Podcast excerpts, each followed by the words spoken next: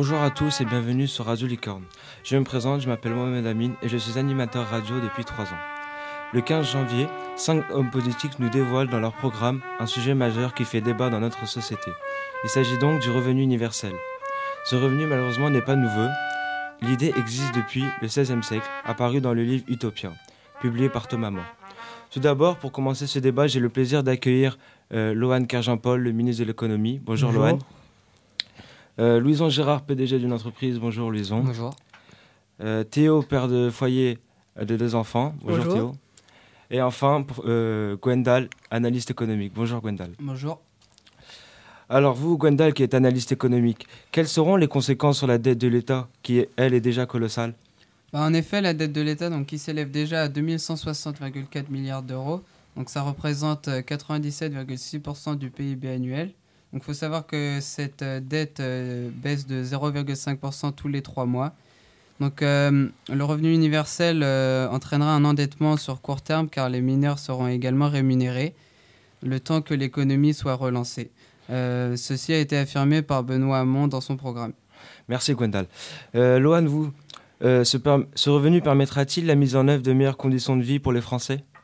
Alors, tout à fait, car euh, tout d'abord, le revenu universel permettrait plus d'égalité entre les différentes classes sociales euh, qu'on a en France.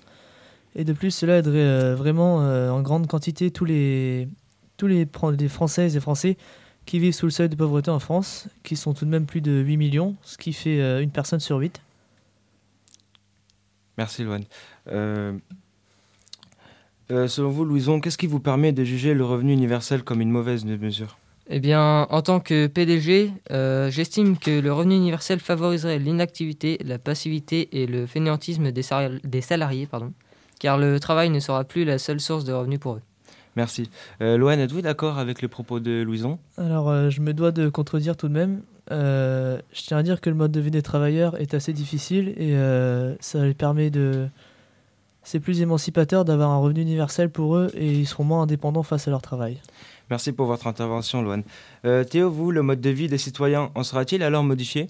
Euh, oui, je pense que, que le revenu universel entraînera une hausse du pouvoir d'achat qui améliorera le quotidien des citoyens et aussi, euh, euh, comment dire, euh, il, a- il aidera à la distribution des aides et elles seront beaucoup plus rapides et plus faciles.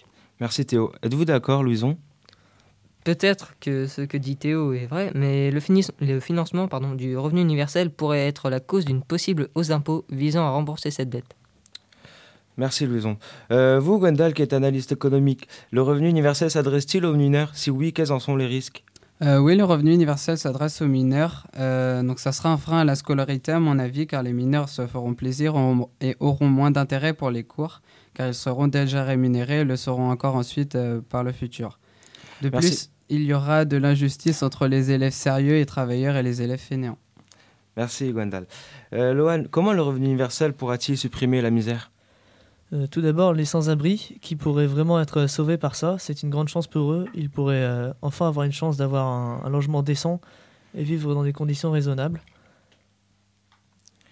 En effet, le revenu universel pour- pourra permettre aux plus démunis euh, d'épargner leur- une partie de leurs revenus et possiblement d'a- d'acquérir un logement. Merci pour votre intervention, Théo. Euh, Êtes-vous d'accord, Louison? Euh, non, car la notion de l'argent sera bafouée. Par exemple, certaines personnes se contenteront de ce revenu pour vivre et ne travailleront pas pour le mériter. Merci Louison. Et pour finir, Gwendal, avez-vous un mot pour euh, finir ce débat? Euh, le revenu universel sera défavorable pour les, familles pauvres au RSA et, euh, et, euh, qui touchent euh, donc de très nombreuses euh, allocations familiales et seront donc supprimées. On peut dire que ce revenu alors influence quelques pays européens comme la Finlande, qui est en train d'expérimenter ce revenu depuis le 1er janvier 2017. Or, les Suisses ont fait le test, mais malheureusement, 76% de la population ont rejeté ce revenu. Ce, euh, ce débat touche à sa fin. Touche à sa fin, pardon.